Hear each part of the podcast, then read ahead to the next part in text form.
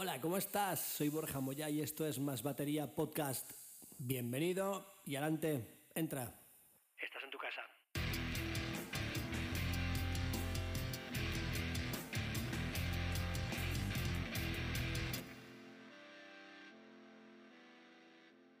Mensaje de nuestro patrocinador. Compra el libro, cómpralo, compra el libro. Tocar la batería no es tan difícil, disponible en Amazon en versión papel y en versión Kindle.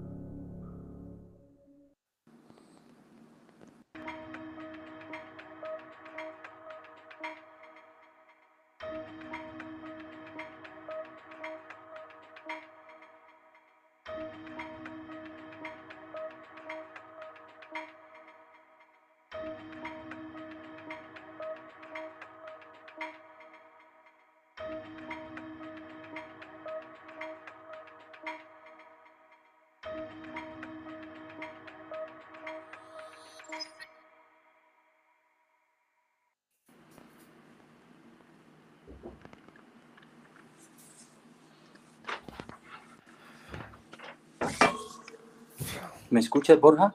Sí, sí, te digo ahí. Vale, ya está Max. Vale, ya estamos. Ya estamos, ya estamos en directo. Ya estamos en directo, Max. Acá estamos. Ahí estamos. Eh, ¿Se ve se, bien? ve, se ve mucho la, la- la- la bombilla del techo. Ok. A ver si me pongo más para acá. Ahí. ¿No me oyes? ¿Me ves bien?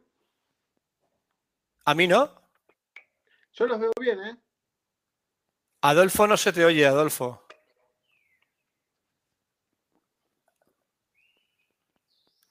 A ver, eh,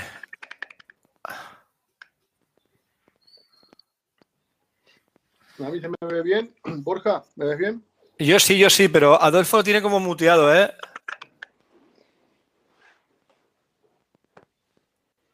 Ad- Adolfo, es cosa tuya, ¿eh? Aquí estamos bien. Adolfo, Adolfo.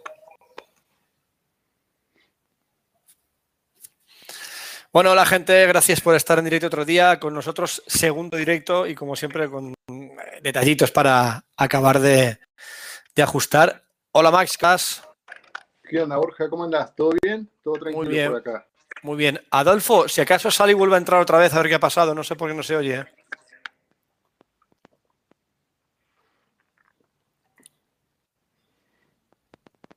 Bueno, ¿qué te cuentas, Max?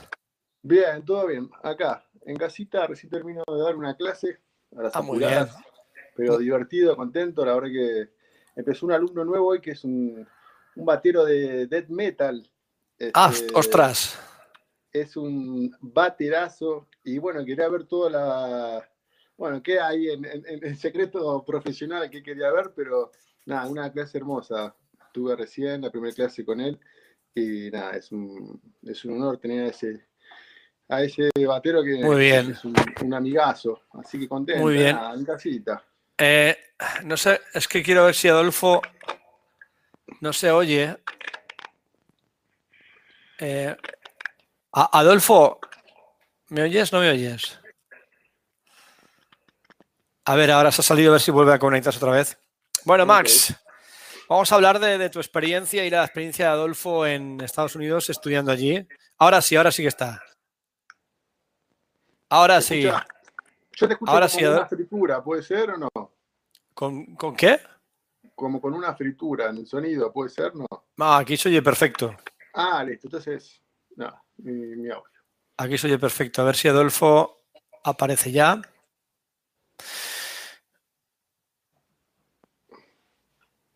Eh, Adolfo.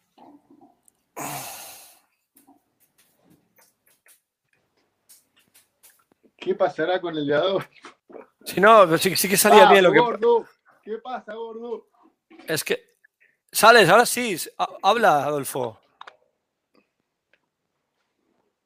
Ah, ¿qué pasa? Si antes se oía bien. No sé, no sé qué ha pasado. Bueno, eh, cuéntanos, Max, que estuviste en Estados Unidos. Estuvimos allá, sí, en el 2018, eh, marzo, del 2018, de, marzo del 2018. Eh, Sí. me A, fui a ver, para- ¿Mm? a ver, espera un momento, perdón, a ver si, si. Adolfo. No sé por qué no va Adolfo. Es que no lo sé. Aquí está está todo bien, aquí, todo, todo correcto. Aló, aló. Aquí ya. Ah, Ahora sí, ahora sí, por fin. Por Perdón. fin. Ay. nah.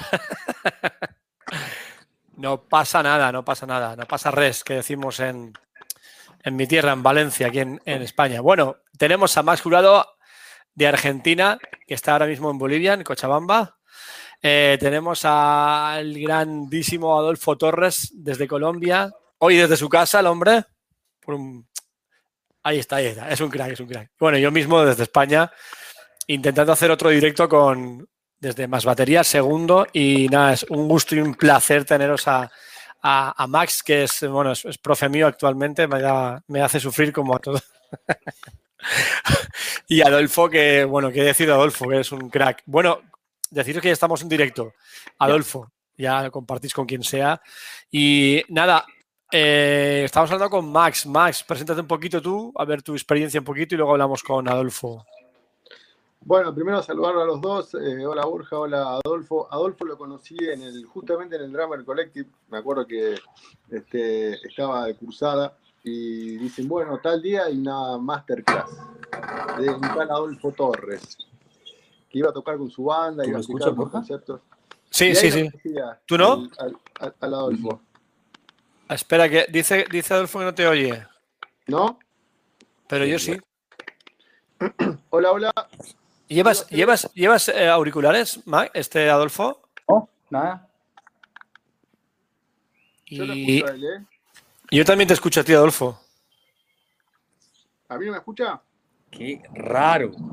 No, es que dice que no te, dice que no te oye a ti. ¿Max me oye a mí? Max, ¿le oyes? Aló.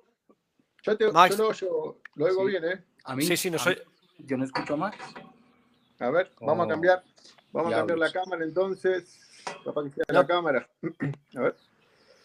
Pero yo sí que te digo, Max. ¿Será que me salgo y vuelvo a entrar? Yo sé que es. ¿Me ra- escuchás sí. ahí? Hola, hola, ¿me escuchás? Adolfo, ¿me ¿Lo oyes, Adolfo? No. No, ¿Me no oyes ahora, Max. ¿Me oyes? Yo Sí, te sí. escucho, ¿Me oyes? Sí, Sí, yo no escucho a Max. Hola, hola, ¿me? Bueno, Hola, hola. A ver, pues sal si quieres ok, y, y vuelve a entrar. ok. Qué bajón, pobre. Bueno, esperemos un segundito ahí. Yo voy a cambiar de cámara. Una vez más. Vale. Bueno, pues gente, eh, perdonadme los problemas. eh, ya se- se- seguro que el tercero que hagamos. Ah, mira, aquí está otra vez, otra vez Max. Le doy entrada. A ver, oyes ahora. Habla Max. Hola, hola. Ah, por fin, está bien, ya, ya estamos. Ahora, ahora sí. Aleluya. Ahora sí. Buenísimo. Perfecto, perfecto. Bueno, ahora sí que sí. Ay, no te. Tranqui, Por tranqui, Dios. tranqui, ahí está. Ahí está, ahí está. Tranqui, tranqui. Ahí está. Tranqui, ahí vamos. Tranqui, tranqui, vamos. Dale, loco. Ahí está. Estás al revés. Bueno. ¿Qué? Estás al revés, Max. ¿Me veo bien ahí? No, gira la, cámara, a ver si. Listo. Quiero la cámara. Ahí sí. Ahí, ahí, ahí sí, ahí sí. Perfecto, ahora sí. Bueno, ahí está. Vale, nos habíamos quedado en que estabas en el Collectives y ibas a ver un una máster de un, claro, estaba de un tal Adolfo Torres. Y iba a tocar Adolfo Torres. Yo voy para marzo del 2018 este, al Collective. Y bueno, una de las semanas me acuerdo que dicen, porque todas las semanas, ya, ya que estamos hablando del tema, ¿no? Todas las semanas hay masterclasses este, gratuitas para los alumnos, ¿no? Y un día dicen, eh, no me acuerdo que era un jueves, no me acuerdo, un afiche, tal día, masterclass de Adolfo Torres, ¿viste?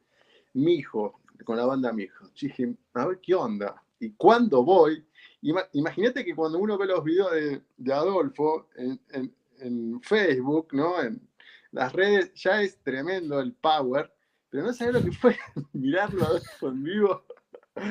Con En la directo, banda ¿no? Ahí, yo estaba así, se me cayó la mandíbula así, pa, y vamos allá que somos amigos, ¿eh?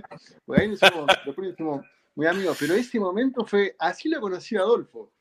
Max, el- dando una masterclass en, en el Drummer Collective. perdóname, se te ve muy bajito. Se te ve muy bajito. A ver ahí. Ah, ahí, ahí, ahí, ahí sí, ahí ¿Sí? sí, ahí sí. Perdona. Vamos, No, que Adolfo en directo brutal. No, una, una locura, sí, sí. Creo que fue en marzo, abril, no me acuerdo. Él va a ser Fue en mayo, finales de mayo del 2018. Y, Ah, ok. y cuando vos me hablaste, hermano, fue como que yo dije, de todas las personas que estuvieron aquí pillando cómo es la vuelta, tratar de hacer esos sonidos lineales fuertes, todo ese vocabulario, ese léxico de rock clásico, Max fue el único que lo entendió, o sea, al 100%, porque él, él me dijo a mí, lo que ustedes hacen es que ustedes toman los clichés de rock, tanto en la batería como en la composición como tal, y los voltean un poquito, los tuercen un poquito. Y de eso se trata básicamente todo lo que yo hago. Entonces, ¿cómo no íbamos a congeniar Max Jurado y yo? Quedamos de amigos ahí de inmediato. Tremendo, sí. Lo que tocaste ese día, boludo. Lo que tocaste. Yo no lo voy a creer, pa, digo. Bueno, nada, así nos conocimos con- con Adolfo. Eh, yo estaba cursando y él estaba dando una masterclass. Yo estaba aprendiendo de él. Una locura, estuvo muy lindo. Este, y bueno, yo fui para marzo del 2018 allá. Este, y bueno, nada, una experiencia increíble y una escuela tremenda. La verdad que eh, fue como un, periodo de adaptación primero porque eh, cuando uno llega allá, eh, tanto el sonido, ¿no? De- de cómo se toca el instrumento, el ojo que tienen los maestros, este, el oído, digamos, y, y la metodología en con- de, de cómo te enseñan, hasta que uno ajusta todo eso, ¿no? Y se adapta a eso, ah, pasa un proceso como bastante duro de decir, loco, dejo todo esto, me dedico ¿Quién soy yo? cosa", ¿no? ¿Quién soy? ¿Cierto, Max? Claro, es una de ¿quién las preguntas. Sí, sí, totalmente. ¿Quién soy? Así que, no sé, Adolfo, cómo fue tu, tu experiencia. Bueno, vos estuviste en Berkeley también, pero a mí me pasó que cuando llegué fue como decir, resetear todo. eh, y bueno, todo lo que yo llevaba era como pulirlo a, a otro nivel de detalle, ¿no? Nada, una experiencia increíble y realmente una escuela, o sea, haber hecho escuela ahí fue como un antes y un después, sin lugar a duda, en, en- mi, en mi vida, ¿no? Profesional y en mi vida personal también. Este, nada, qué sé yo. Ahora vamos a ir desglosando si quieren, pero digamos, yo tenía desde chico una gran ilusión de irme a estudiar a Estados Unidos, porque primero escuchaba Dream Theater, todo lo progresivo, y sabía que habían estudiado en Berkeley, y dije, yo quiero lo mismo. Yo tenía 10 años, 11. Y bueno, se dio a los 31. Gracias a Dios se dio y, pude ir a, a cumplir mi sueño y bueno, a seguir con, con lo que me apasiona, llevarlo eh, ir a estudiar allá con, quienes inventaron la, la bata. Entonces, nada, fue una experiencia muy bonita, vamos a ir desglosando si quieren, pero en principio fue eso, ¿no? Un, un sueño cumplido. Este, hoy en día hay mucha, hay mucha información que dicen, la información está en todos lados, eh, pero allá hay una formación totalmente distinta a lo que uno puede encontrar en cualquier lado, ¿sí? Este, y eso fue lo que fui a buscar, ¿no? Este, la verdad que nada, fue una experiencia increíble, sin lugar a duda. Completamente de acuerdo. No podría ¿no? estar más de ¿Cómo fue con acuerdo. Sí, fue, fue muy similar en el sentido en que cuando llegas allá, por ejemplo, a mí lo que me pasó fue que en realidad me di cuenta de que no, no sabía tocar batería. Y ya, llevaba, y, ya llevaba, y ya llevaba como seis años. Ya llevaba seis años estudiando batería en Cali y fue por medio de mi hermana mayor quien vivía en Manhattan. Yo la iba a visitar los veranos y me acuerdo que fue el verano del año 2005 o 2004 y yo estaba un poquito, estaba obsesionado con este, con el push pull, y entonces fuimos a un almacén a comprar unas baquetas, un almacén que se llamaba Manny's Music. Eh, ya no existe, ya cerró. Y entonces cuando fuimos a pagar a la caja, preguntamos, ¿aquí hay alguien que sepa enseñar esta técnica? Y dijeron, pero por Dios, mira este lugar, tras nos dan la tarjeta del collective y nos refieren a un tipo que se llama Guy Licata, que es el que enseñaba eso en esa época. Y entonces fue como que era un edificio pequeño, un edificio negro, pequeñito, al lado de un McDonald's. Y el ascensor es un ascensor de carga. Cuando te montas en ese ascensor y llegas al piso de los bateristas, huele a papas fritas de McDonald's, a lo cual eventualmente te acostumbras todos los días. Y todo el mundo está en Además el que es lo lobby más barato para comer ahí, ¿no? Claro. Total. Total. Y cuando llegas al lobby, ves a todos los estudiantes, incluso un par de profesores, estudiando rudimentos, leyendo. Y yo dije, ¿qué es esto? ¿Este lugar existe? Entonces, ahí me enamoré. Y entonces fueron, eh, diría que fueron tres años sólidos de hacerle la vida imposible a mis padres para estudiar en mi collective y fui muy afortunado y así fue. Y, y como te digo, cuando llegué me di cuenta de que en realidad no sabía nada y esa es una experiencia que en realidad es de mucha humildad, porque todo lo que vos sabías hacer no se puede aplicar prácticamente, de forma práctica, a la música que ahora estás tocando. Y entonces Era- era- estás tocando... el- Dime. Era, perdona, Adolfo, eh, era como, como empezar de nuevo, ¿no?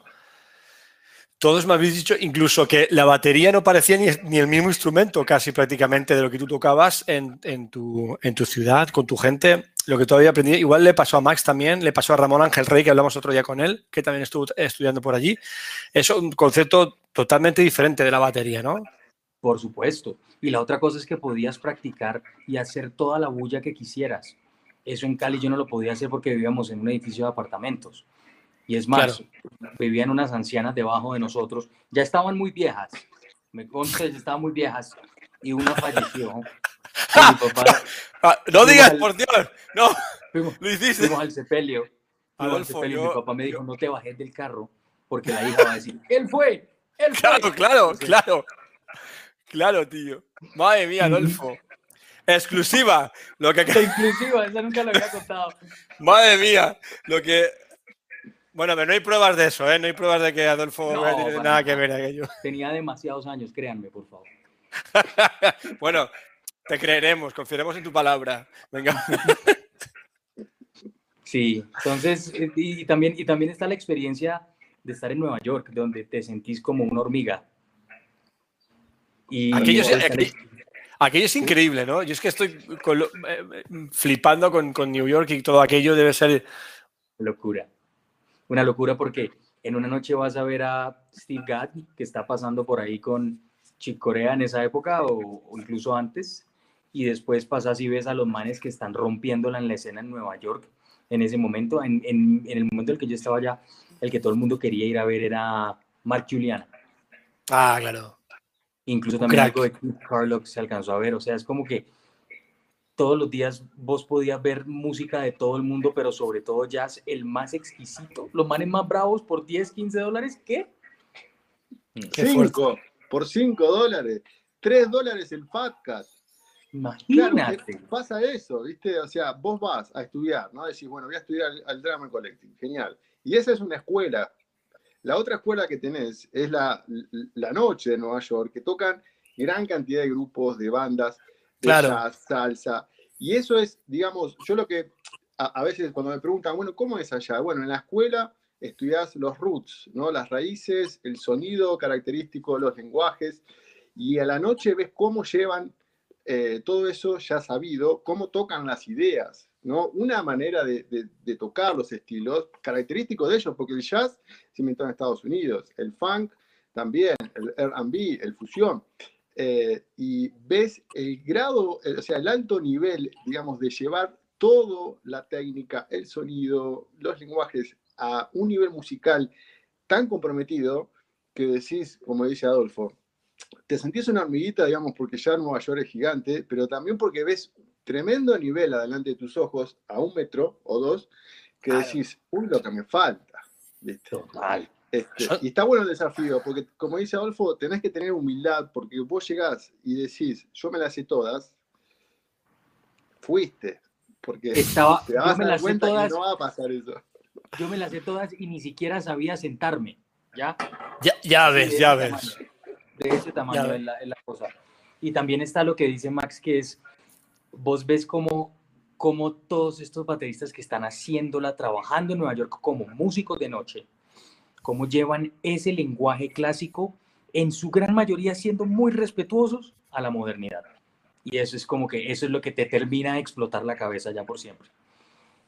Sí, tal cual. O sea, tampoco es que uno llega sin saber nada, ¿sí? O sea, es, es, es como dice Adolfo, que cuando uno llega hay un montón de cosas que tenés que cambiar, un montón de cosas, pero para mejorar, ¿no? Este, y es como que, por ejemplo, Adolfo estudió seis años antes, ¿no?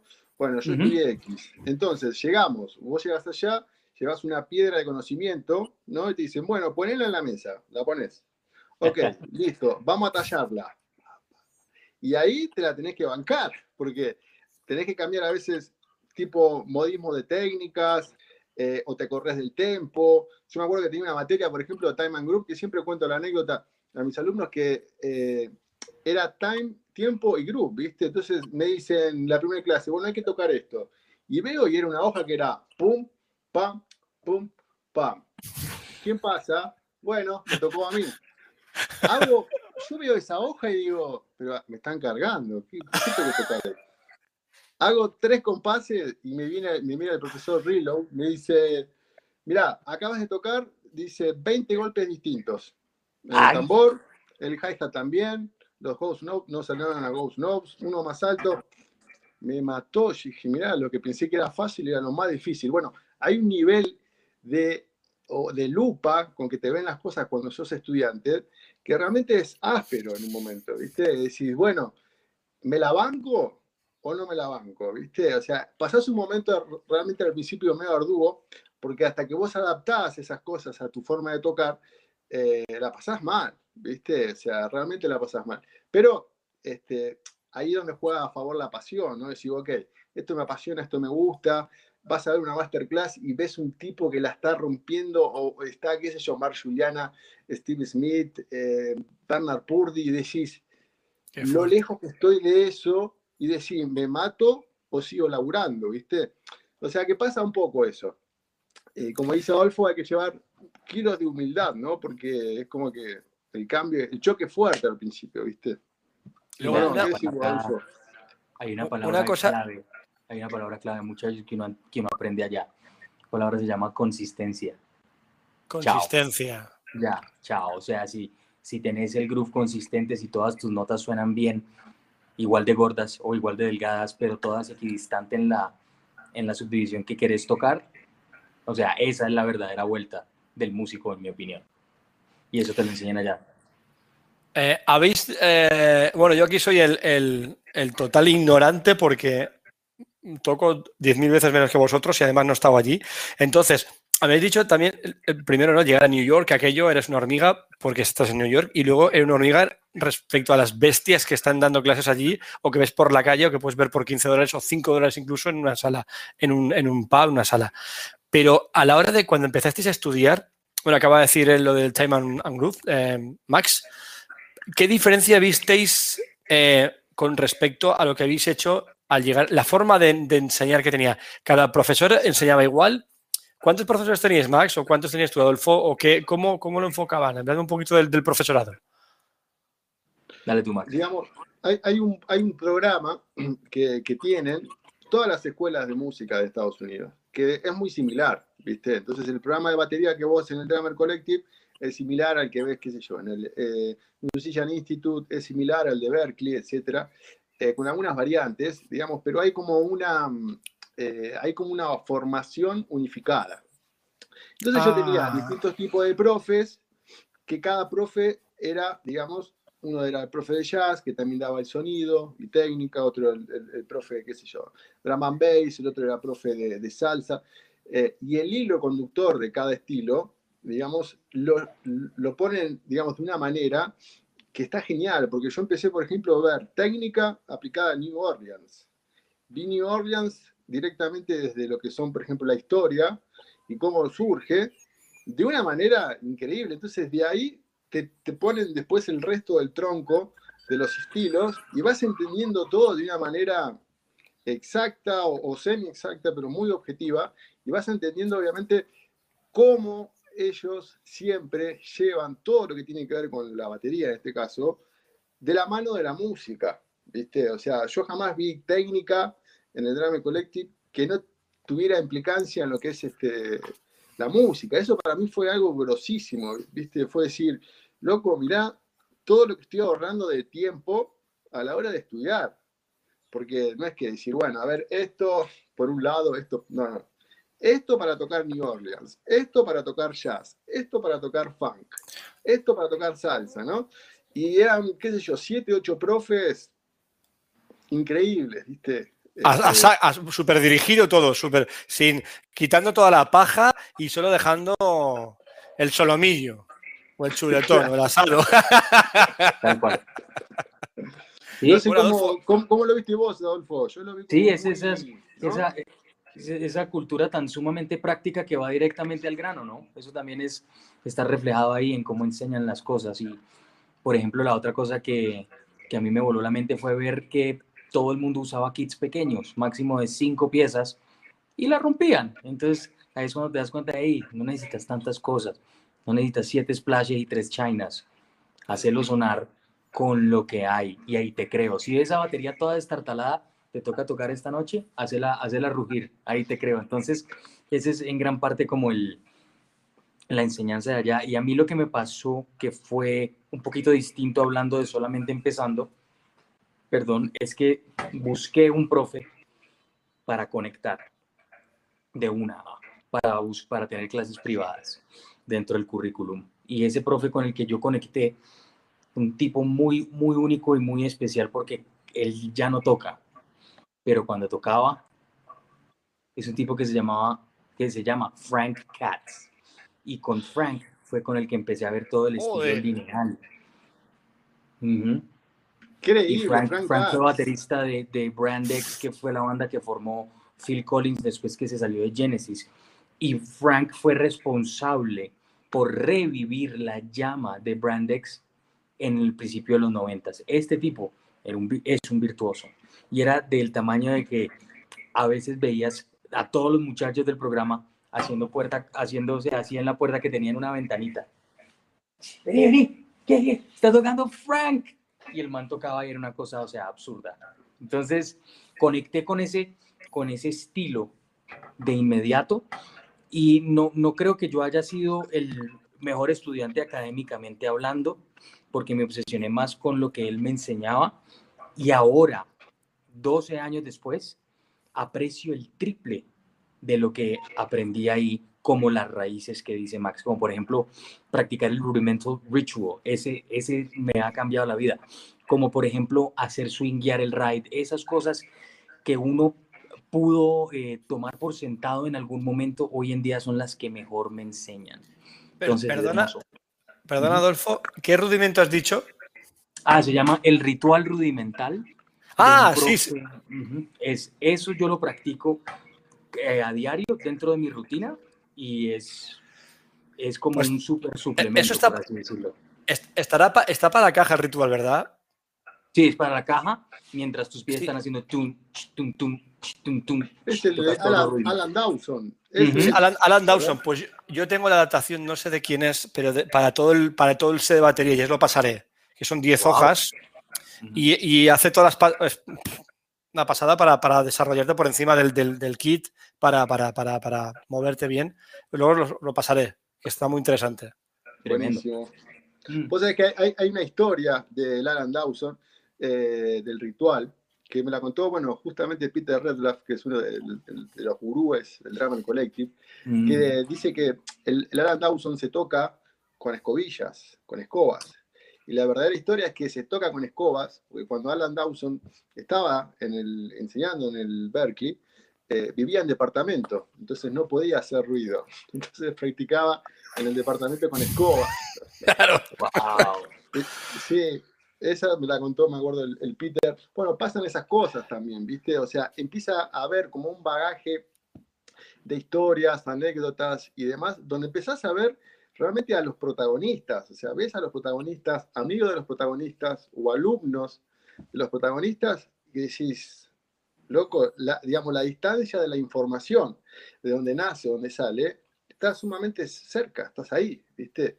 Eso es una de las ventajas también de, digamos, de esas escuelas, ¿no? Que, que, puedes decir, bueno, a ver, qué sé yo, eh, qué quiso decir Alan Dawson o qué pasó con Alan Dawson. Y, tenés a alguien que estudió con Alan Dawson y te dice, no, mira, lo de las escobas fue por esto, por ejemplo, ¿no? Cosas Claro, igual-. Claro, igual lo mitifican mucho y luego resulta, no, es que no podía hacer ruido, tío, tenía que coger escobillas porque si no, no podía tocar.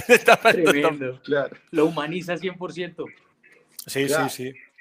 Sí, eso, otra cosa. Eh, mira, Antonio Javier Rodríguez. Hola. Hola, Antonio. Eh, otra cosa. eh, los profesores, ¿cómo son? Supongo que como aquí son personas normales y corrientes, porque la, la- la batería es el instrumento tradicional de, de Estados Unidos.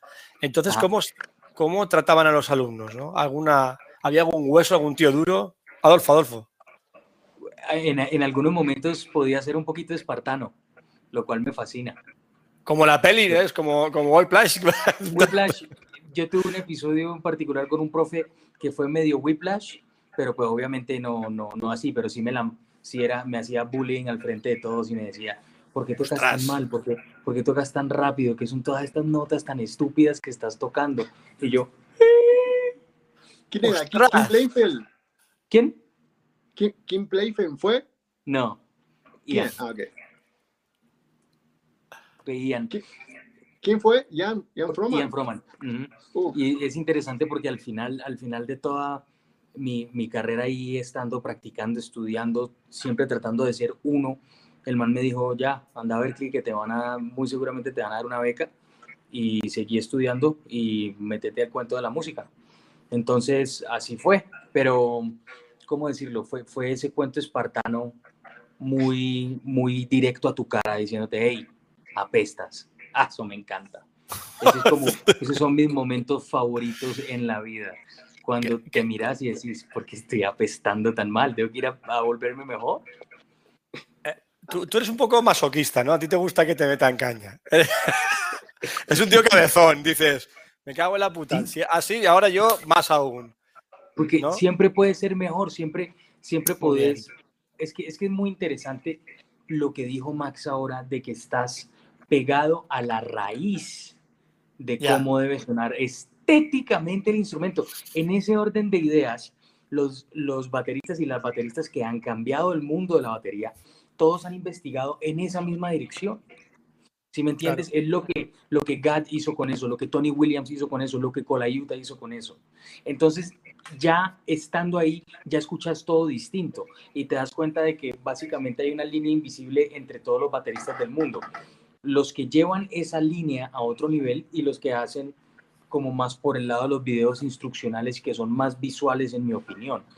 Eh, y y- y- la, la profundidad de lo que han hecho con el instrumento estos bateristas que decimos que estudian todos en esta, en esta misma dirección, son los que hacen la alquimia de convertir esas notas en música y eso es, eso es lo más grande que hay. Sí, para mí pues. Muy bien. También una de las cosas que, que noté, no sé si, si vos también, quizás que sí coincidamos, Adolfo, que, por ejemplo, nunca escuché, digamos, bueno, estudiarlo así, que luego se va a acomodar. ¿Viste? A mí me ha pasado, ¿no? Me- uno es estudiante hace un montón de, años y me ha pasado que, ¿no? O, quizás ver masterclass en vivo o lo que sea, bueno, estudiarlo así que después se va a acomodar. Allá es como que, eh, que es algo muy, muy grosso que, que- que rescaté de la enseñanza, que yo mismo dije, ok, yo tengo que entonces seguir esa misma dirección cuando enseño a mis alumnos, que no es, digamos, allá, hacerlo así que luego se va a acomodar. Digamos, ellos es como que dire- ya de una te acomodan para que vos en la situación en la que estés profesional, ya sea en una jam, en una, en una audición, yendo a, a tocar de una, cinco minutos antes del show, vos ya estés preparado. O sea, Sí. jamás escuché, bueno, estudiarlo así que después se va a acomodar. No, No. ellos ya de una, porque te dicen, si vos vas y tocas así, al, al minuto de estar tocando una jam te van a sacar. Sí. Ostras, estás muerto, estás muerto. No, ¿cómo lo ves vos, Adolfo? Yo noté eso, viste, que los tipos de una, te, o sea, te enseñan para que vos ya estés preparado del segundo uno. Me Sí, acuerdo que estaba en, una, en un examen de, de jazz, me acuerdo, no, de New Orleans, creo que era apenas los primeros exámenes, ¿no? Y son tocar en vivo con músicos de Nueva York, que están hace años, o sea, no es que tocabas solo con tus compañeros, ¿no? Entonces, bueno, Max Jurado, Maximiliano, ok, voy, subo al escenario. Me acuerdo que estaba Peter Redlaff y, y empiezo, ¿no? One, two, one, two, three, four. Y el tipo me frena, ¿viste? Me dice, ¿qué pasó? Me dice, Max, me dice, ¿cómo pensás que va a sonar tu grupo si tu cuenta, si tu cuenta no tiene grupo? Y eso fue como, digamos, eso no vos puedes pensar y decir, es una estupidez, pero no. Dije, No, a ver, dice, lo tenés que hacer, digamos, con group. One, two, one, two, three, four. Eh, con rollo, con rollo, si no. total. Bueno, a Sí, ese vos- nivel de detalle te encontrás. O sea, vos ya tenés que estar ready desde la cuenta, ¿entendés? Para mí eso fue como muy grosso. En, en lo Qué, qué bonita esa historia. Vos, claro, es que cuando estás sentado detrás de la batería es como decirte, hey, estás tocando batería. No me des nada de eso. Si me entendés, todo eso aguado para afuera. Estás tocando batería. Eso es lo bonito también de, de, de allá. No, Nada, buena eh. Comentarios por aquí de la gente, porque dice aquí An- Antonio Javier Rodríguez, dice, Dios, soy el único que se entretiene viéndolos hablar. Y luego también que dice que es el único que, porque no hay mucha gente de momento, pero bueno, ya, ya vendrán. Y luego está también Jair Párraga, o Parraga, que dice, Max Made in Argentina. Debe ser colega tuyo. ¿Quién es? ¿Cómo se llama? Jair Parraga o Párraga, ¿te suena? No, Jair Párraga. Javier. Igual, igual, es, igual es argentino, Ah, manda un saludo entonces. Manda un abrazo, un saludo ahí. se- seguro. Luego también está Simone Folcarelli del podcast El Drumless español, amigo mío, italiano, que vive en España. Y nada, pues eso, estamos hablando de la, de la escuela de- del, Collectives, de, de los profesores, de la diferencia de estar en New York a estar en, en Colombia o en España o en Argentina. Y de, y de que te enseñen eh, a lo que va directo al meollo, al, al grano, sin, sin perder tiempo y, y a cómo tienes que sonar. Max decía, no, ya se acomodará. No, no, desde el minuto uno te hacen sonar como tienes que sonar y si no lo haces, te lo dicen claramente. Adolfo lo, lo machacaron y eso un profesor hizo, hizo que él se, se reafirmara y fuera la, la- la bestia que es ahora. Bueno, ya he hecho el resumen y seguimos. Eh, ¿Qué otra cosa? ¿Qué otra cosa? Nueva York es una ciudad fascinante, eso por siempre se te queda también como poder ir a ver, poder ir a, a ver a Wayne Krantz, poder ir a ver al man que está volviéndose famoso en Nueva York en este momento y verlo antes de que sea grande, es como que, ¿en serio? Eso se puede también allá. Eso es chévere, chévere. Bonita Sí. experiencia. Eh, ah, ¿qué- una, una pregunta muy de batería. ¿Qué, co- qué comíais? Qué buena pregunta. No, es que es, Qué es buena importante. Mira, Porque tú imag- imagínate que- Dime. hay una cosa buena, que es lo que eh, desayunaban todos los trabajadores de obra de construcción en un, en un almacencito al lado del collective, que era básicamente un sándwich con huevos revueltos, queso americano derretido y tocineta. A lo máximo. Comí eso por unos días y me engordé drásticamente. Eh, y, también, y también por ir a ahorrar. Por eso usas camisa. ¿no? Dime, dime. Por eso usas camisa, ¿no? Porque te. Claro, claro, ya me pillaste. y también, hey, y también en una época había un restaurante chino súper, hiper, mega escondido que las costillas valían 4.99 y yo dije, voy de una y no sé qué me habré comido ahí, pero estaban ricas. Sí, era, era comida muy rápida, muy, para mí, pues, Eh, mi experiencia. ¿Qué, qué os iba a decir? Eh, por ejemplo, el, el eh, Max, un saludo de Manuel Pérez Condori o Condori. Mandar un abrazo, hermano, un gran baterista acá de Bolivia, Ah, de Fatal, ah, Fatal X Drums, ¿no? tremendo, excelente persona. Alex Drum, exacto. Un abrazo. Abrazo, un abrazo. Manu, querido. El- os, os iba a preguntar, ¿el McDonald's sabe igual allí en New York que en otro sitio? Incluso peor. Riqui- Max, ¿tú fuiste? sí, riquísimo. McDonald's, ahí do- dos dólares creo que estaba la hamburguesa con la coca, la papa, no me acuerdo. Y que era Ay, grande, ¿no? McDonald's, después había en la esquina, no sé si lo viste vos, Adolfo, capaz que Mm. fue después, pero hay un, un- una- uno de comida mexicana que, se- que se llama chip- chipotle. Ah, claro. El chipotle te dan un burrito así gigante y con eso estabas. Total, parecía una almohada. Sí, era bueno, era bueno. Hombre, la, verdad, que había que comer así porque si ves a gente como Eric, Eric Moore o estas bestias, estos negratas, negro en todo el sentido bueno de la palabra, ¿eh? Sí, total. obvio, obvio. Son negros y tocan y tocan negro, que ahora hablaremos de tocar, tocar negro. Está tremendo, claro, es que la alimentación en Estados Unidos, vamos, La ventaja, la ventaja de esa, digamos, de la comida chatarra, así que digamos, es para comer en 30 segundos parado, que seguramente Adolfo obviamente pasaba lo mismo. Estábamos horas encerrados practicando y la mejor manera era comer así. Listo, y a, y a seguir. y a Total. seguir. Porque si vos te tomabas una hora y media, dos, que está bien, te la podías tomar, obviamente, pero el nivel de exigencia en esas escuelas es pesado. Entonces vos podés decir, bueno, voy a rendir un 5 puntos. Bueno, entonces de última sí, te ibas a comer a otro lugar, más tranqui, pero si ibas a, a decir, bueno, voy a usar el tiempo, no quiero gastar ni un peso de más, porque no es barato ir a estudiar allá, decís, bueno, como acá, a las chapas, Claro. me, me encierro a tocar, ¿viste? Claro, porque luego a la, a la hora, por ejemplo, dices exigencia, porque es una escuela y tienes unas calificaciones y tienes que sa- sacar el semestre. Eh, ¿Eran duros? Ah, Yo- porque yo del- tengo del- una anécdota en un segundo, pero sí, si por favor pudiéramos, yo sé que nadie de los niños está conectado porque pensábamos que era otra hora. Yo tengo que compartir el enlace en un par de lugares. Max habla. Claro, sí, no, por supuesto, sí. Eh, sí, o sea, más allá de la nota, Borja, lo que pasa ahí es que no querés salir tan lastimado. O sea, digamos, vos tenés el examen, decís, bueno, tenés que rendir cuatro canciones o cinco, es un lunes y la tenés que rendir el jueves, ponele. Y son cuatro canciones, viste, que tenés que sonar al oído de los manes, al, al- al sonido, y vas a rendir con músicos que ya están experimentados allá, viste. Entonces, más que la nota, no pensás en la nota. Yo pensaba, bueno, voy a dar lo máximo que pueda para acercarme lo más que pueda al nivel que me están exigiendo. Claro. Entonces, la exigencia llegaba desde, desde ese lado, ¿viste? También porque no querés gastar tiempo ni plata además, porque si, loco, ¿para qué vine acá entonces? Y además porque hay, digamos, hay una expectativa de los profes que es, que es realmente muy linda, ¿viste? Em, no encontré ni un solo profesor que sea este, creído, engreído, fundamentalista, que te falta el respeto.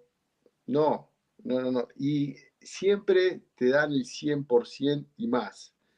Es como que se abren muchísimo, son muy transparentes y ellos quieren realmente que vos eh, puedas aprender lo más que puedas lo que ellos tienen para enseñarte, ¿viste? Y además que no hacen distinción ni de color, ni de etnia, ni de nacionalidad. O sea, un asiático o eh, un, un sudamericano o quien sea puede tocar igual de, de bien de jazz que ellos, que cualquier otra persona. Lo único que tenés que saber que es trabajo duro, ¿viste? O sea, apuestan al trabajo duro y eso es lo lindo de que ellos esperan algo de vos, ¿viste? Porque yo en algún momento digo, a estos tipos les importará y qué sé yo, y me acuerdo que un día llegué tarde, 10 minutos a una clase, y el tipo se reenojó, se reenojó. Este, y me dice, yo quiero que vos estés acá del minuto cero, y quiero que aprendas, ¿no? Entonces eso es, es algo como muy, fue algo como muy lindo, porque decir, loco, están esperando algo, o sea, vos, no solo vos estás esperando algo de vos, sino que ellos también, ¿viste?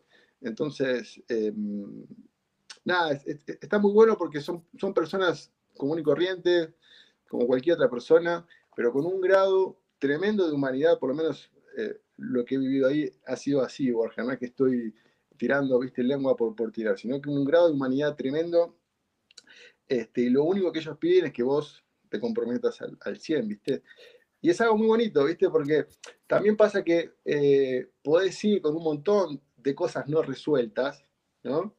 Eh, como fue mi caso, y los tipos con mucha sencillez, con mucha humildad, ok, mira, lo que estás haciendo ahora no suena para nada, no suena, no suena. Ok, la manera de que pueda sonar es así.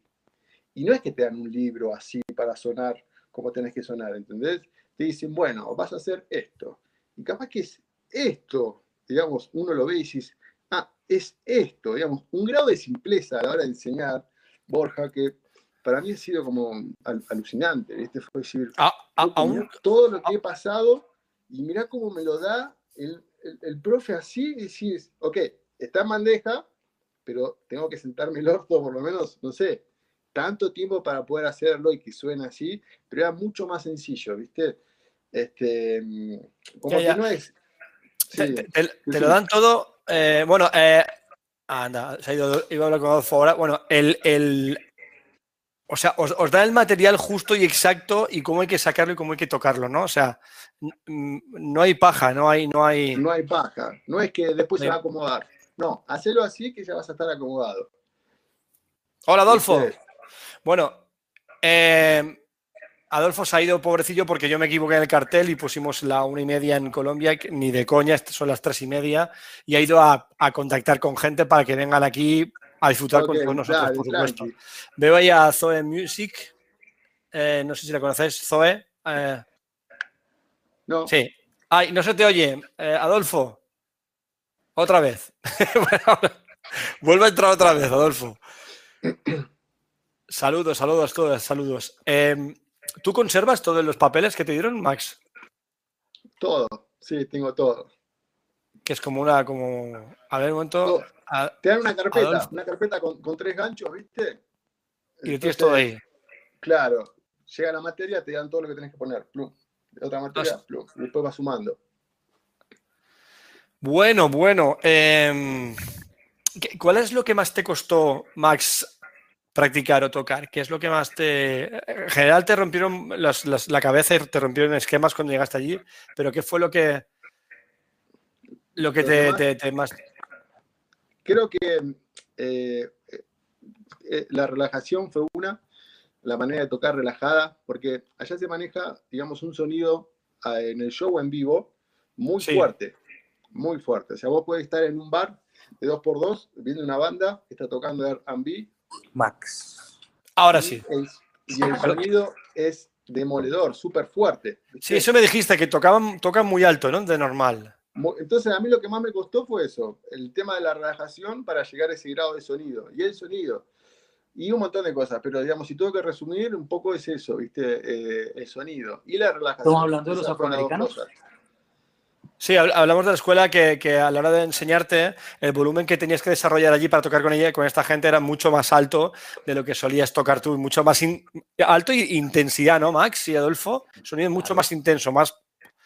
O sea, cuando Sí, vemos... O sea, le contaba a Borja qué fue lo que más me, me- me costó en, en- en líneas generales, ¿no? Entonces yo menciono la relajación y el sonido.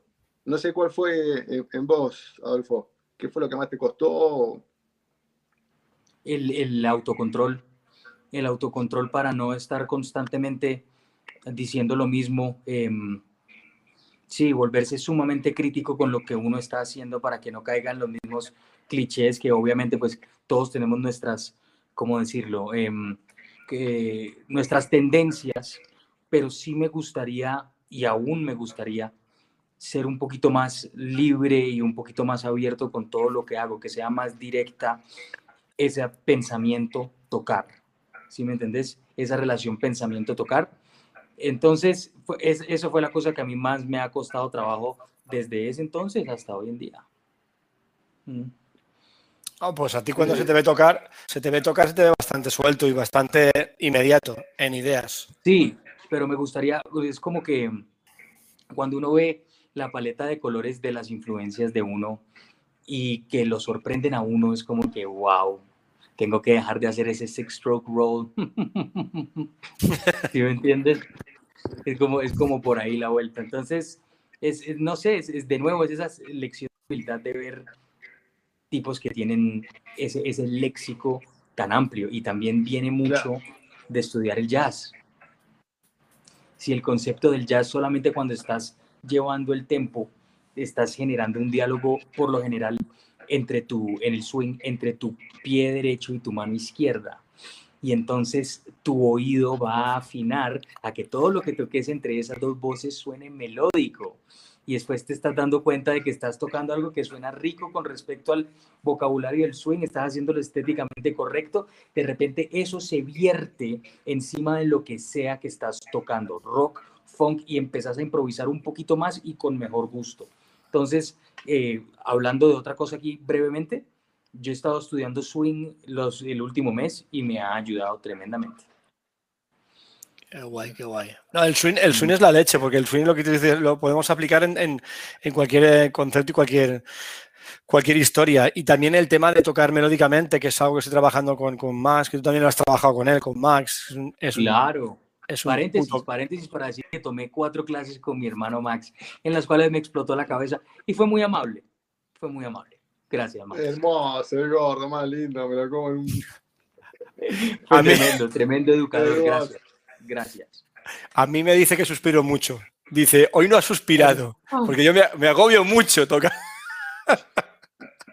Bueno, un- Hago- un- una de las cosas que, que- que también fueron difíciles realmente y que uno sigue trabajando, a mí me sorprendió muchísimo cómo los afroamericanos, eh, eh, los afrodescendientes, porque no me gusta decir los negros, los afrodescendientes, eh, manejaban todo lo que sea cuestiones lineales, que lineal no es solamente derecha izquierda a bombo, lineal es un 1 y 1, un 2 y 2, los diddles, ¿no?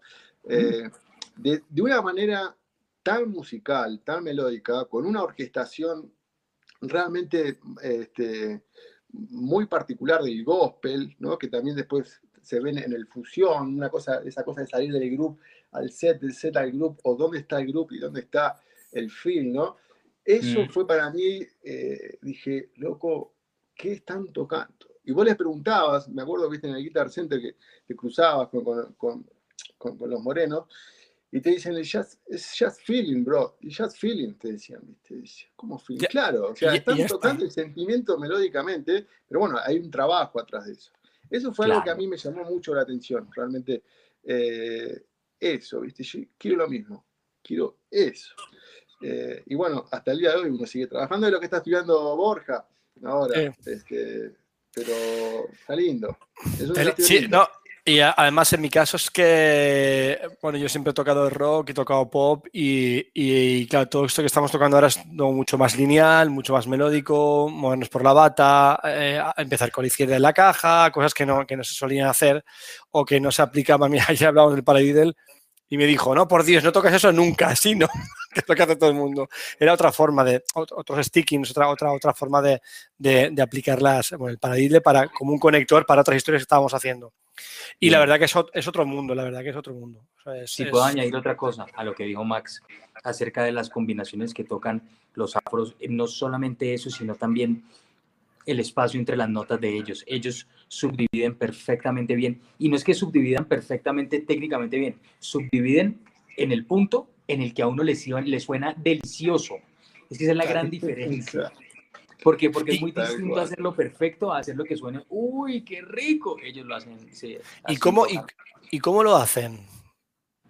Yo creo que, yo creo que una de las cosas, porque lo he estudiado un poquito, que hay que tener en cuenta es la presencia del pie derecho. Tu bombo tiene que, tenés que desarrollarlo hasta el punto que se convierta en una voz tan fuerte como tus manos. Entonces, y yo ahora también creo, hermano, que ese pie derecho está un poquito más lejos del cerebro que tus manos. Y entonces, por ende, tiene que haber una latencia dimi, dimi, dimi, dimi, diminuta.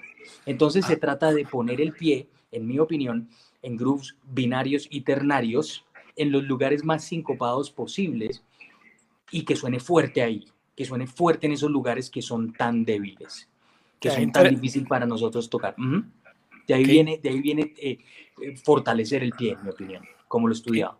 Qué interesante. Va- Vale, vamos a dar unos cuantos tips de, interesantes de, de- de Norteamérica, de, de- de las escuelas americanas, las diferencias. Hemos hablado del sonido, hemos hablado de la, de la comida, hemos hablado de todo. Y ahora hablas tú de- del- del pie, de la pequeña latencia. Y si es verdad, si yo me he dado cuenta, por lo menos eh, conmigo, con alumnos míos, y es normal, que es verdad que hay una latencia en las manos y luego la, la mecánica de un pie, el- las manos van hacia arriba y el pie va hacia abajo por narices. Entonces, ese- ese- esa diferencia de mecánica de las manos a los pies es muy importante lo que dices tú, el intentar no pensar, a ver si, si lo he pillado, pi- pensar un poquito por delante en el pie, como que para que llegue... Anticipando el tris. Lo que decís vos, Adolfo, que, que- que, digamos, de esa manera de, de tocar tan exquisita, como decís, ¿no? Y el espacio que hay entre las notas, que, que tiene que ver mucho que ver dónde ponen el acento en el bombo, es algo muy característico de los bateristas de gospel. Allá, digamos, ellos generalmente, si, o- o si lo ven también en, en YouTube, obviamente, acentúan mucho lo que sacan con la derecha, inclusive con la izquierda a veces, acentúan mucho y apoyan con el bombo. ¿Viste? Yo me acuerdo que los veía tocar y decía, está sacando un acento al tom y está Ujú. apoyando el bombo Mm, no al plato, como a uno generalmente puede Sí. ser que, que le enseñe, eh, digamos, de cuando era, era chiquito. Bueno, sacamos acento a los, a los platos, sacamos acento a los tom. No, los manes, digamos, una, una consistencia en cada acento, en cada nota, con el bombo abajo, que yo decía, wow. Primero que el sonido es mucho más grande, ¿no? Y otra es que, como dice Adolfo, digamos, te dan una, digamos, una melodía exquisita, un fraseo exquisito, con una abertura de espacio entre cada nota que te dice, bueno, acá está la nota, ¿no? Acá está la otra, acá está allá. Y te hacen, te pegas un viaje con cómo tocan y decís, wow, loco", ¿no? Y la orquestación, ¿viste? Esa cosa de, de estar en el grupo, ¿viste? Y moverse al set y que no sea pum, pam, pum, pam, tácate, tácate. No, Sí, loco, ¿dónde- Sí, ¿no? que, que eso suena orto- ortopédico, suena eh, Claro. em, pues como cualquier banda o bandas de, de- de heavy metal, de rock, de, y es muy o pop, ¿no? Muy, Muy estructurado. segmentado. Ahora chupa, chup, break, vuelvo y, y ahora hablamos de otro concepto. Estoy grubeando, y, pero también estoy soleando y estoy ahí, vuelvo y, y, ostras, y eso es, que lo, estoy, lo estoy experimentando en carne propia ahora y, y es, es otra, otra, otro concepto. Y eso pasa en todos los estilos, tanto en New Orleans, porque ya hemos hablado de swing, hemos hablado de, de- de jazz. Eh, bueno, New Orleans es un estilo un poco más antiguo, pero también es, es brutal, es increíble la consistencia que te da. Porque encima en, en New Orleans también usamos el concepto del swing, ¿no? Que no es un stride, que es recto, ni el swing, sino Bueno, en, el New Orleans pasa borracho. eso, ¿no? ¿Mm? En el New Orleans pasa que, que- que vos tenés, digamos, las notas de bombo, pum, pum, pum, pum, pum, pum, pum, pum, pum, pum, pum, pum, pum. Y arriba vas, digamos, soleando rítmicamente con las manos y muchas de esas notas te caen arriba del bombo. Muchas, con la mano derecha. No sé, digamos, siempre hay como una conexión a las raíces, ¿no? No sé si será por eso, pero es como que en el New Orleans está un poco eso, ¿no? Eh, en el fusión, ¿no? Eh, lo vi también. Pero bueno, tiene una manera de, desarrollar todos esos lenguajes, como decía Adolfo, de una forma exquisita, mm. sin duda. Y, claro que lo que dice Borja, yo creo que mismo se respondió a la pregunta porque yo creo que el gran secreto de la música que interpretamos con estos instrumentos es que te permite estar en el momento. Entonces no importa el género de música que estés tocando, si estás en el momento, si estás en el momento y ahí es cuando ahí es cuando Max se convierte en Max, Borja se convierte en Borja, ¿sí me entendés? Ahí es cuando en realidad podemos hacer que cada nota, cada compás suene mejor, porque estamos en el momento interactuando con la música. Esa es, esa es la vaina más, una de las vainas más pesadas que he escuchado en mi vida y se lo escuché a Colayuta y es como que volvés a Colayuta y lo escuchas y decís, no hay de otra, este tipo está viviendo en cada momento y no le importa a veces lo que pase, ¡bum! cae en las, en las piernas otra vez, es espectacular. Sí, sí, no, Colayuta es, una, es un bestia, es una, una, una barba. No, si hablábamos de, de, gente que le pega fuerte, eh, no me acuerdo que... Em, bueno, que allí le pegan todos fuerte, hasta el jazz que aquí te obligan a ir casi con, con con palillos mondadientes para tocar, allí mm, los volúmenes, pero, hablamos también con Ramón, que es otra cosa. Tony Williams tocaba el jazz en una batería de rock prácticamente. Sí, con bombo de 24 tocaba Tony Williams. Alguna vez, quiero decir. Alguna vez. Eh, sí, el, el, hecho es que es lo mismo para todos, yo creo. Estés en una sesión, estés en un show, en un jam session o estés practicando solo, logra estar en el momento. Yo creo que de eso se trata. Yo siempre que practico, pues me imagino que si alguien me escucha desde afuera, pues siempre suena similar, pero esa es mi forma de estar en el momento, de tal vez pulir algo que ayer no estuvo bien, hacerlo mejor hoy. Pero yo tengo que explotar mi identidad cuando yo toco. Y la manera como yo lo hago es estando en el, en el momento diciendo las cosas como yo las diría, ¿ya? Y ese ya es otro, otro tema que es la identidad. Sí, eh, una, cuando, cuando os ponéis a practicar, eh, eh, ¿qué usáis? ¿Qué os gusta usar? ¿En qué os basáis para trabajar? Para, yo, para, yo qué sé, yo he visto, yo toco mucho con Max, la verdad que hemos hablado, hablamos bastante todos los días prácticamente, y también te veo a ti muchos vídeos, Adolfo, y subdividís un montón, subdividís muy bien. Y, ¿qué, qué, qué, ¿Qué practicáis, digamos? ¿Si practicáis algo o simplemente os dedicáis a, improvisar con todo lo que sabéis de antes? Yo creo que la improvisación viene de algo allá en el subconsciente que tenés. Y por ejemplo, yo casi siempre que me siento a tocar el primer groove es idéntico casi. Hola, ¿se cortó? Se fue. Max, te toca. Ahora volverá Adolfo. ¿Se, le cortó a Adolfo? Sí, se ha, cortado un poquito, a ver si, si puede volver. Eh, sí, tiene un poquito más la cobertura. Vale, Max, ¿tú en qué, en qué te basas tú? ¿En qué...? En qué...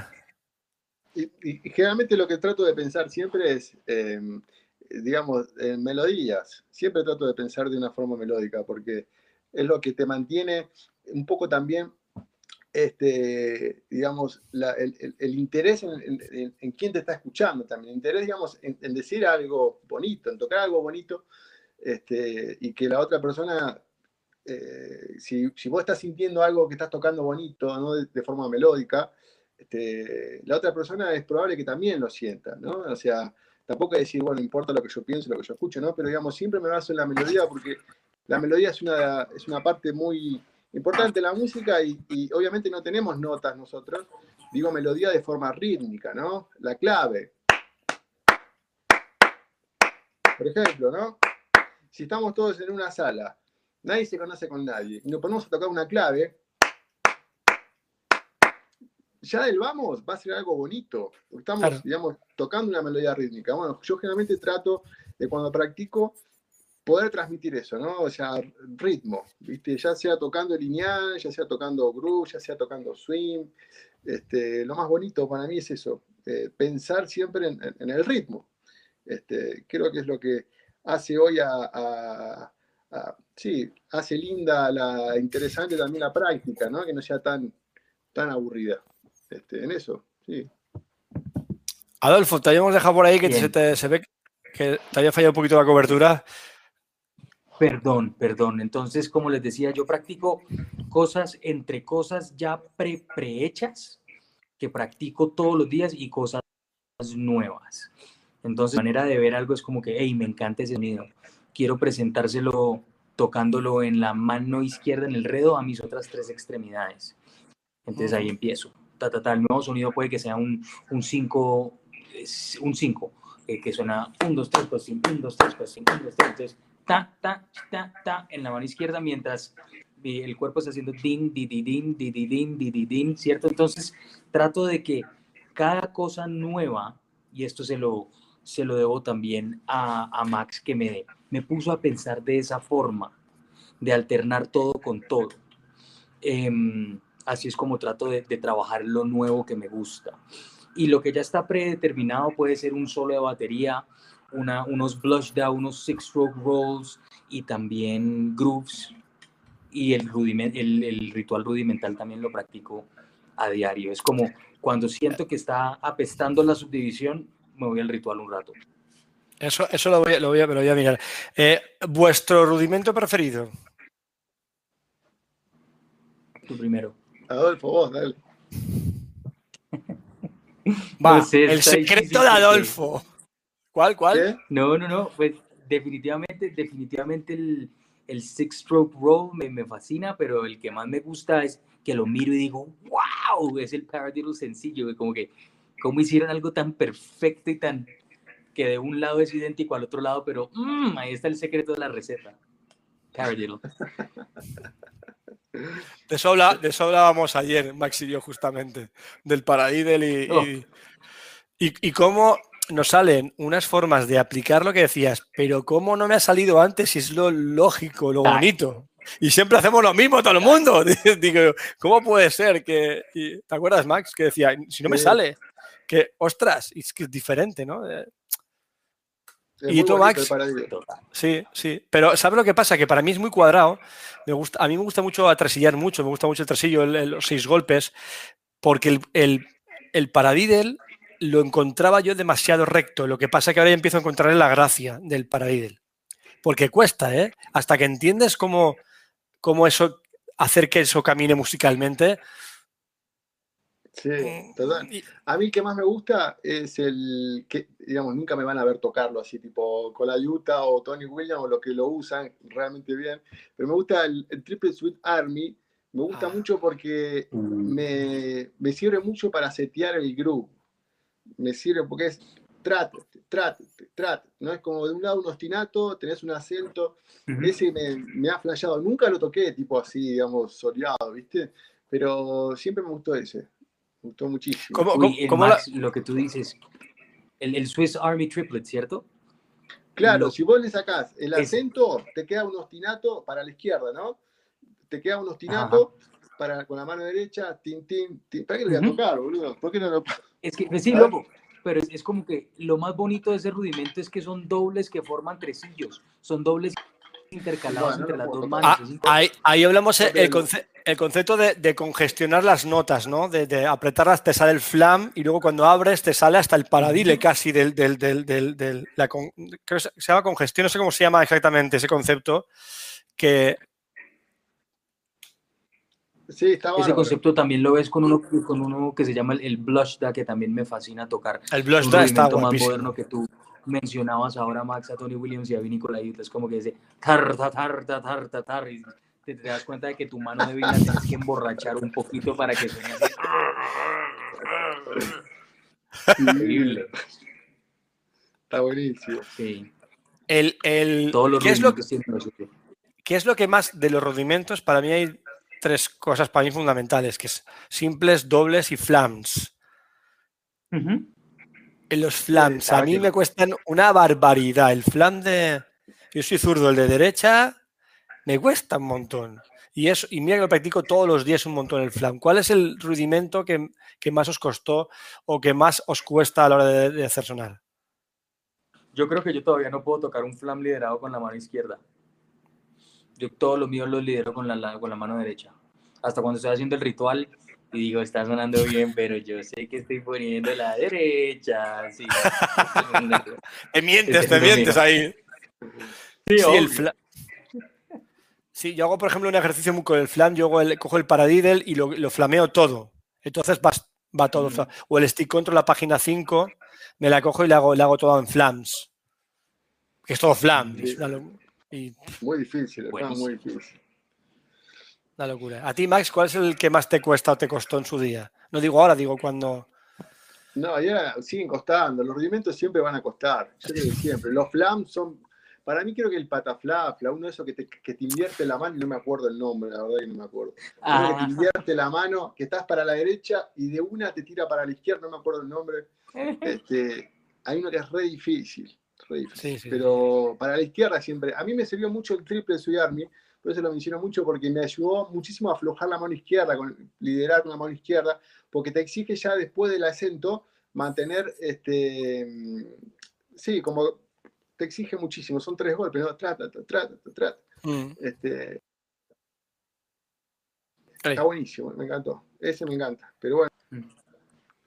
Sí, Bueno, eh, ¿qué diferencias visteis entre, entre Estados Unidos y vuestros profes? No digo de hablar mal ni de hablar bien, simplemente la diferencia a la hora de, de estudiar en Estados Unidos y a la hora de estudiar cómo se estudiaba. Ahora, actualmente quizá ya hay peri menos diferencia porque mucha gente ha estudiado ya en Estados Unidos y toda esa escuela ha venido para Europa y para Sudamérica, evidentemente, porque tenía que pasar y los profesores cada vez, mm, Adolfo, Max, cada vez aplicáis más esos conceptos que vosotros habéis aprendido allí aunque, aunque yo creo que es muy complicado eh, transportar esa atmósfera de, de New York, del, del- del- college, a aquí lo veo complicado. De Estados Unidos para lo que es estudiar batería o, o- o música popular, digamos, estadounidense, por así decirlo, porque hay música popular de todos los países, ¿no? Pero para lo que es batería, está- nunca va a ser, nada va a ser irreemplazable a, eh, o sea, siempre va a ser irreemplazable allá. Pero por un lugar, digamos, por un hecho eh, básico de decir, bueno, flamenco, ¿no? O sea, ¿qué mejor lugar que estudiar flamenco España? ¿no? O sea, tango, o sea, qué mejor estudiar tango Argentina, sí, hay un montón de ejemplos, ¿no? Pero, digamos, yo creo que el contexto, digamos, la diferencia no es Estados Unidos-Argentina, no es Estados Unidos-Colombia o España, es Estados Unidos y el mundo. O sea, ahí vos te encontrás con compañeros de, de Colombia, de Alemania, de España, de Holanda, de Rusia, y me acuerdo de charlar esto, ¿no? Che, ¿en tu país cómo es? No, y pa, pa, pa. Y digamos, la diferencia, siempre, por lo menos charlando con, con amigos, ¿no? Compañeros de- del colectivo, es muy similar. O sea, no importa dónde vos estés. Yo creo que la diferencia más grande es, es- es eso, la formación, ¿viste? Eh, que allá tienen una formación unificada, similar, un poco distinta entre cada estado, pero es como una formación muy unificada, ¿no? Y tenés esa distancia súper corta entre quien inventó lo que estás estudiando y vos, este, o quien escribió el libro y vos. Entonces, eso va a ser siempre la meca para estudiar. Claro, o sea, batería. Podemos decir que, que- que hemos quitado los intermediarios. Exacto. O sea, exacto. yo, yo, por ejemplo, hablamos de Chaffee el otro, día, entonces yo estudié, me llegó a mí los libros de Chaffee porque uno me dijo, un profesor, no sé qué, eh, te lo llega, te lo fotocopias porque es lo que suele pasar siempre, y entonces te llega la, la- la- la información enrarecida, eh, ya muy viciada, con mucho intermediario. Y estar en Estados Unidos y te lo dan, no, soy Thomas, soy Chaffee, toma mi libro y, y te explico directamente. Entonces, claro, el- el- la pérdida de tiempo es, es, es mínima para estudiar, bueno, Chaffee o cualquier otro que haya hecho un método y es mucho más directo, ¿no? Es un poquito la, el concepto. Claro, no sé, Adolfo, ¿qué, qué diferencia nota? Adolfo, ¿qué, qué notas ¿Qué vos? puedo añadir? Nada, o sea, el- está, está primero que todo, hay dos cosas. Yo diría que está como el estudio de los rudimentos como tal. Eso no me pasó a mí con tanta, con tanto énfasis en mi aprender colombiano como si lo fue en Estados Unidos.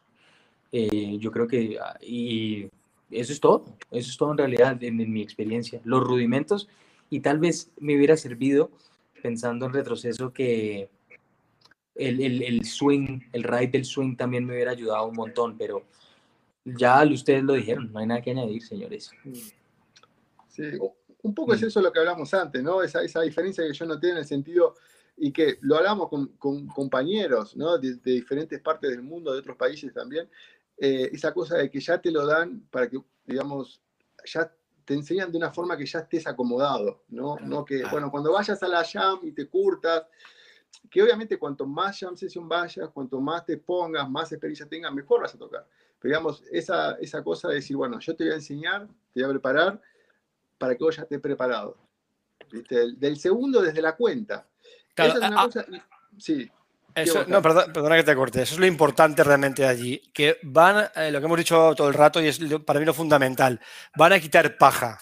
Van a darte el solomillo, el Mm. asado directo en la boquita para que tú puedas salir de ahí a currar, a trabajar y a desenvolver. sí, pero digamos, tenés que sentarte un montón de tiempo después, porque no es que, porque digamos, como es, después se va a acomodar, no, ahora te lo estoy dando para que se acomode. Entonces, claro, digamos, todo el tiempo que vos, si vos invertís, no van a decir en que, ok, después se va a acomodar.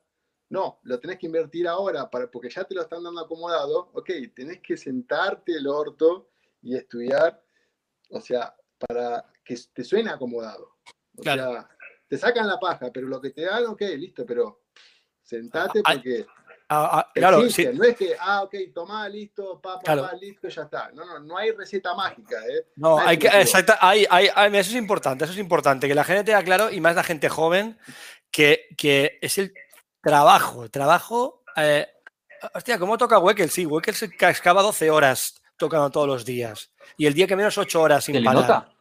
Y, pff, y con la yuta, con la yuta no para de tocar, por decirte gente. No para. O, o Cats, o, o el, que tú me di- el que tú me digas, el que tú me digas. No hay fórmulas mágicas. El talento está, es verdad, evidentemente, pero si no hay un 80% de curro detrás y curro bien, bien hecho, no, no hay nada que hacer. No hay nada que hacer. Claro. De acuerdo.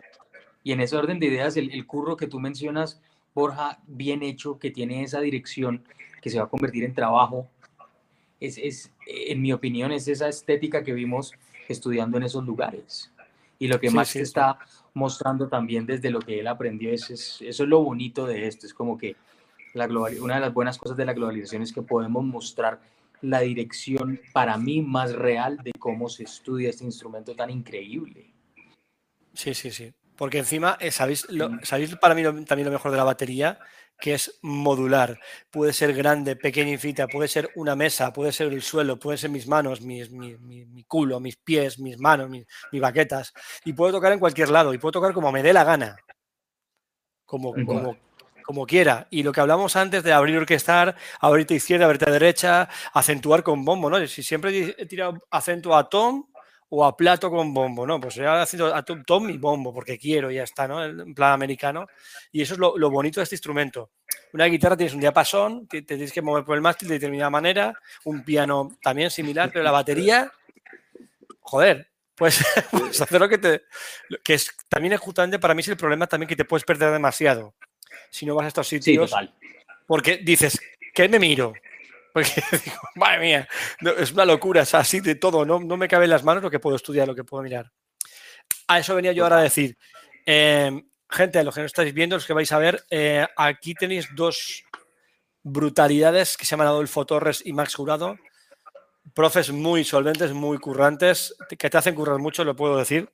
A ver.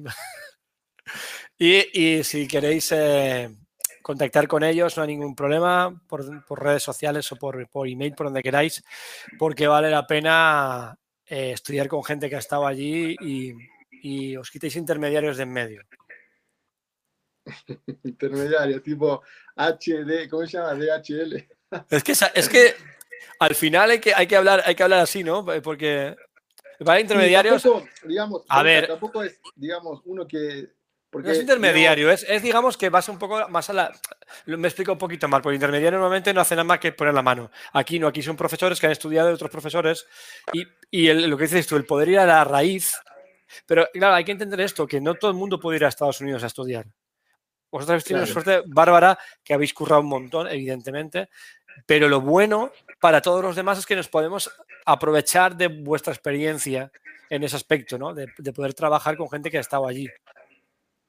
Claro, también digamos, Totalmente. nuestro enfoque siempre va a ser subjetivo en el, en el, sentido de que como vos decías, como decíamos recién, o sea, estudiar en Estados Unidos va a ser siempre algo único, ¿no? Eh, pero digamos, la experiencia que uno puede transmitir siempre va a ser subjetiva, o sea, tampoco es decir, bueno, yo fui a estudiar a Estados Unidos, tengo la verdad, tengo la posta, porque no, ni en Pepe. Eh, no, claro. Eso hay un trabajo constante y, digamos, uno sigue, uno es como decir, bueno, ok, voy a ver y a escuchar y a practicar cómo lo hacen allá. Después, digamos, eh, uno puede ser un gran baterista, eh, un gran profesional, puede ser un artista de instrumento y haber nacido en Singapur. Este, y nunca haber viajado a Estados Unidos, ¿sí? o sea, no, muy lejos de lo otro. Porque para mí ahí lo bonito, lo, lo bonito de haber estado allí y ser de otro país es luego la, la, la, riqueza increíble que tienes para hacer el mestizaje, para mezclarlo con tus propias raíces y tus propias ideas. Eh, y entonces le puedes dar igual un color muy diferente a lo que te brindan en Estados Unidos. Quiero decirte, yo me voy con mi herencia aquí, me voy allí, lo mezclo todo, me vengo para acá y empiezo a aplicar aquellas técnicas a lo que ya conocía ahora, de, de antes mío, de mis tradiciones, y entonces ya te sale una mezclanza ahí, un sonido pues mucho más personal quizás, mucho más enriquecido, porque hay que ver que, no sé, aquella gente hace sonar la batería como poca gente, la verdad. Claro, sí, es como todo, ¿no? ¿Qué sé yo? No sé qué opina Adolfo.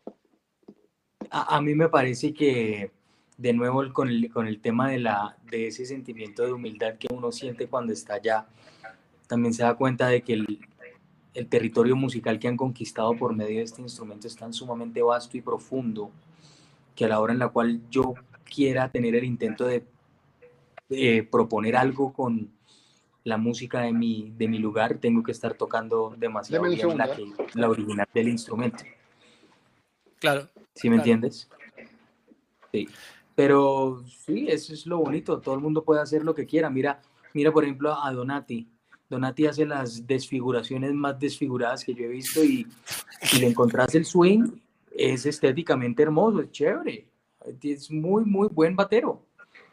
Sí, sí, no, no. Lo, lo, que pasa es que, claro, luego ahí hablamos de, de, gente que tiene tal capacidad que igual tú mentalmente no llegas a, a ver lo que ve él porque dices, ¿qué está tocando? ¿no? A veces, ¿no? en pies, o, bueno, Donati o cualquier otra batería, ¿no? Mira, el, eh, también voy a un combo de jazz y el, y el, el profe, que es un chaval yo tengo 48, él tiene 23 años, es un, es un crack, y decía que eso, que, que en jazz hay gente que, que tiene tal nivel que, que, van a verlo y dices, ¿qué estás oyendo? Digo, me gusta, pero no tengo ni, ni idea de las melodías, de las armonías, porque es, es tan, tan, tan, tan, a un nivel sí. tan alto que, que, que, no lo pillo. Claro, y ese, eh, pero entonces ahí es donde está poder poner todo en un punto medio, porque a veces la música se puede convertir en algo, si uno la está creando, si uno la está tocando, en algo demasiado indulgente para con uno mismo. Sí, ¿Sí ¿Me entiendes? Sí. Y es como que, no, pues esto solo lo entiendo yo, pues, entonces, ¿qué, ¿cuál es el, el, el propósito de esto? Entonces, la idea personal que yo tengo es, me gustaría tocar de una forma que lo disfrute Borja, que sabe de batería, que está en la audiencia, y mi abuela, que tiene demencia senil que a ambos les guste. Claro, eso, eso, es, lo import eso, eso, es lo importante también. Hacer música, no olvidarnos de para quién hacemos música. Que hacemos música exactamente. Sí, y, que, y que venga un tío experimentado y diga, ostras, este tío toca. Y mi madre diga, ¿quién, ¿quién toca ese chaval? ¿Cómo me gusta esta melodía? Que me gusta eh...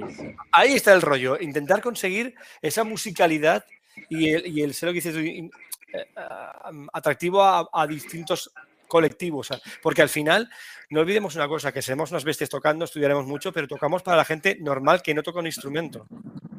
Total. Que no analiza. Total. Entonces, yo, yo, no, yo no sé escuchar una canción sin... Orden... Claro, yo no sé oír una canción sí, sin analizarla, pero la gente sí, la gente oye la canción y dice, ah, me gusta o no me gusta, pero no, no te sabe decir... En ese... Borja, en ese orden de idea, Led Zeppelin son uno de los mejores compositores para mezclar cosas complejas con cosas sencillas. Y ahí hay, o sea, wow, como que pueda escuchar Led Zeppelin porque me gusta como suena, no, no la voy a escuchar porque es un ejercicio de pretenciosidad. ¿Sí me entiendes? Entonces, eso me fascina.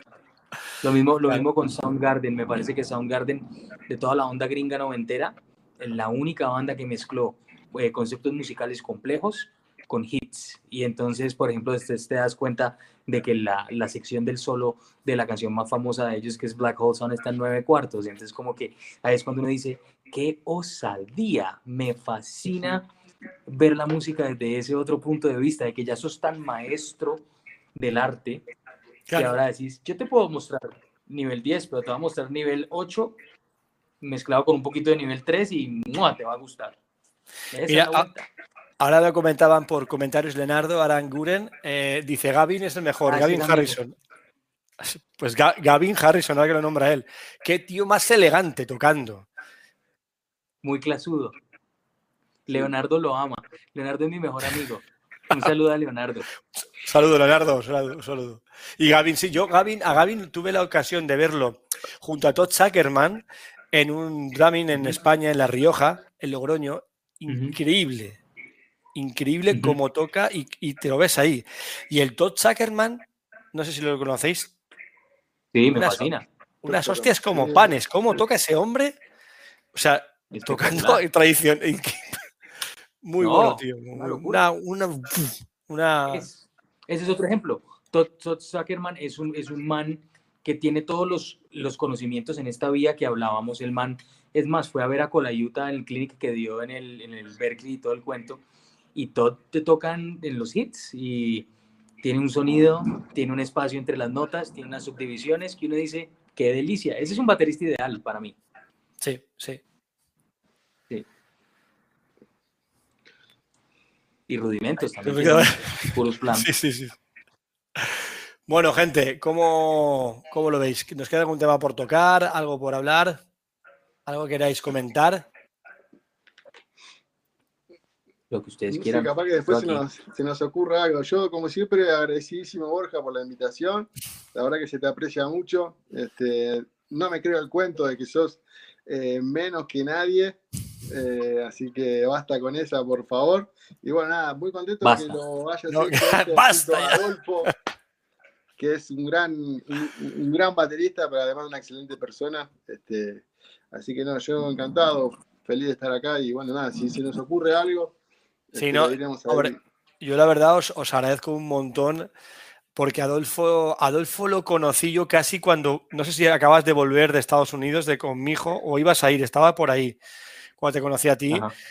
Y para mí es un grandísimo honor de, honor, de verdad, que, que hayáis, hayáis, cogido vuestro tiempo, no habéis hecho la siesta, casi ni comer y estamos aquí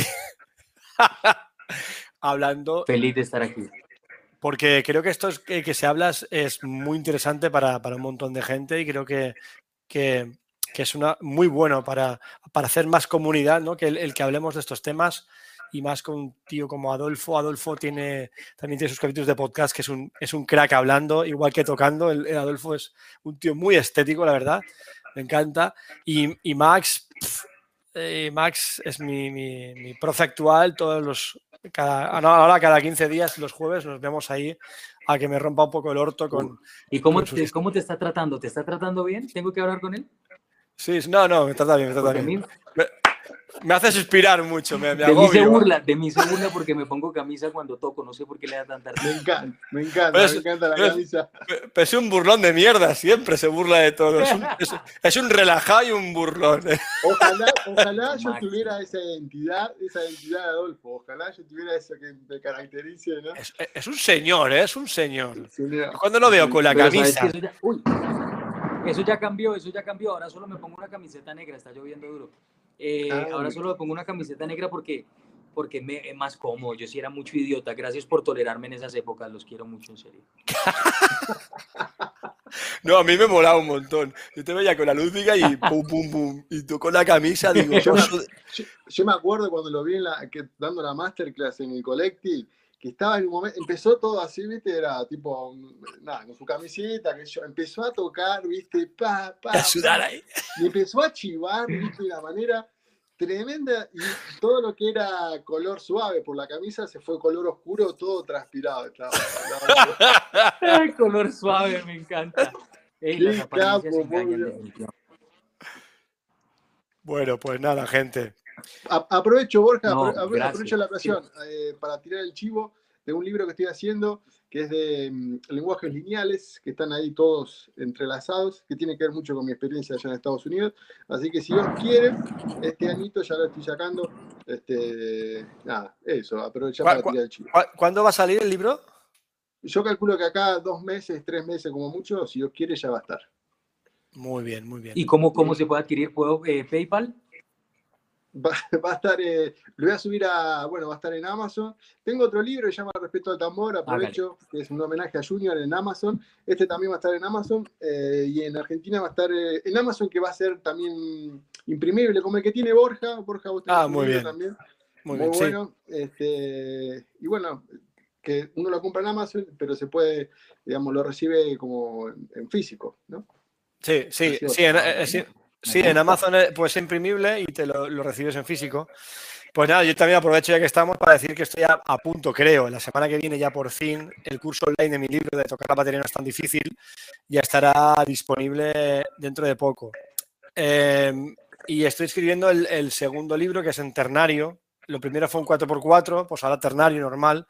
Y estoy haciendo otra idea que se llama constructor de fields, que es otra vez, estamos otra vez el, rodando Eric Chafee, combinaciones de semis y cómo aplicar a la batería. Muchas ideas las han venido por, por Max por la hora de, de orquestar y, de, y, evidentemente.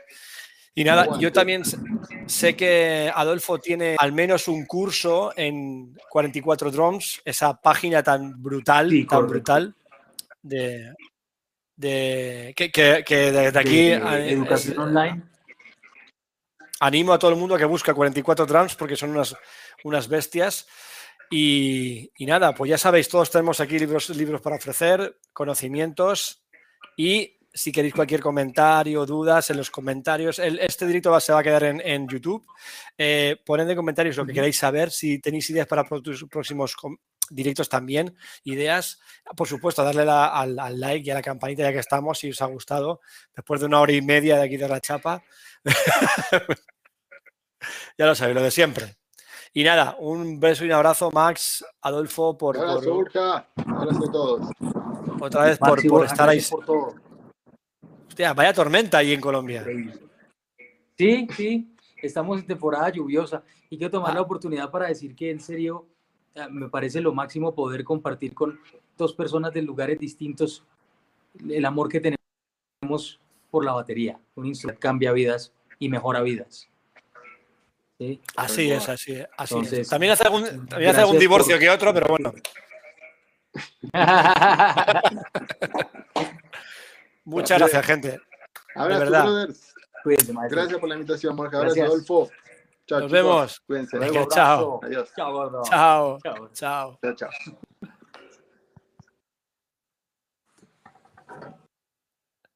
Bueno, gente, pues esto ha sido el directo de, de, el segundo directo. Espero que os haya gustado, espero que eh, lo hayáis disfrutado. Lo dicho, mmm, espero vuestros comentarios, sugerencias, tanto buenas como malas. Aquí estamos abiertos a todos. Eh, suscribiros al canal, vamos a hacer más directos si queréis, vamos a proponer más temas interesantes, hay cosas que se vienen muy interesantes. Y nada, eso, eh, revisad el trabajo de Max Curado, de Adolfo Torres, eh, son dos bestias pardas de las que aprender muchísimo, muchísimo. Y nada, vuestro comentario, gracias a los que habéis estado ahí, gracias a los que nos vais a ver después y se os quiere. Un abrazo y nos vemos dentro de muy poco.